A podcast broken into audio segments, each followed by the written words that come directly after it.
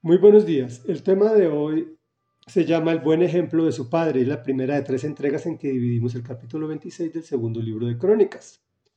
Estamos leyendo la historia de Judá, la descendencia del rey David, quien el Señor le prometió que su descendencia reinaría.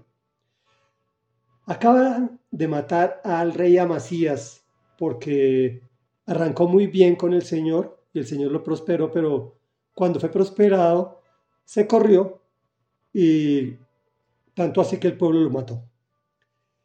Y ahora vamos a leer sobre su hijo y dice así.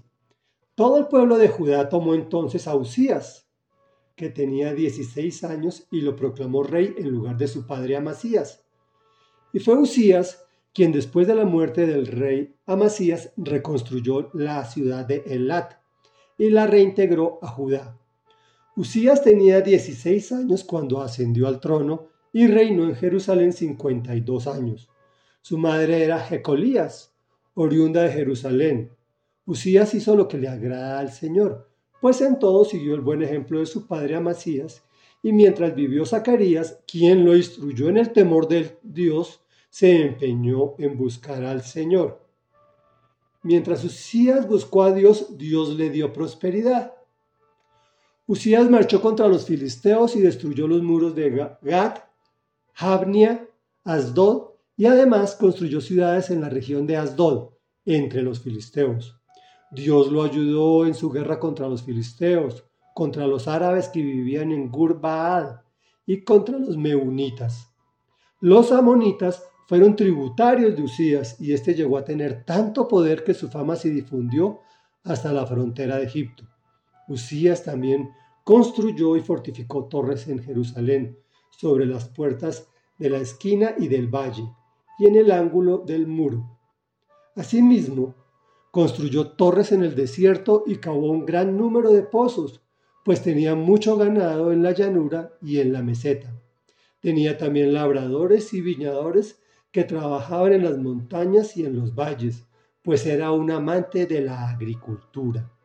Reflexión. La historia de Judá nos muestra a varios reyes como Usías, que son coronados muy niños, después de que su padre ofende al Señor y el reino entra en una caída colosal, con la esperanza de que éste sí saque adelante la regencia, no se, no se atreven a nombrar a alguien diferente, pues Dios ya había dicho que la descendencia de, de David reinaría por siempre hasta que Él mismo se encarnó en un niño y se hizo hombre para salvarnos a toda la humanidad. Pues a los que lo recibimos, a Jesús, el Cristo, que quiere decir el ungido, ¿sí? Quien reinará hasta el final de los tiempos, el cual, como se ven las cosas, está muy cerca, pues parece que ya se han cumplido todas las señales. Pero ese es tema de más adelante.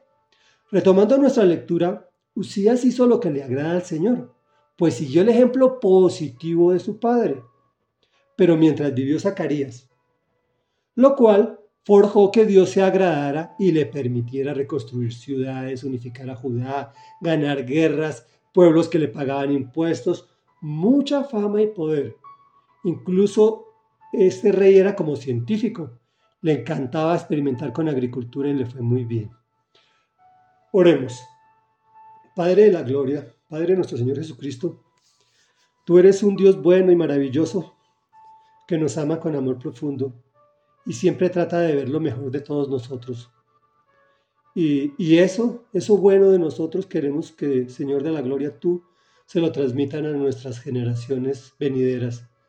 Y lo malo, Señor, por favor, que no se lo transmitas, te lo rogamos en el nombre de Jesús. Sabemos que es una petición bastante difícil de cumplir, Señor, pero para ti no hay nada imposible.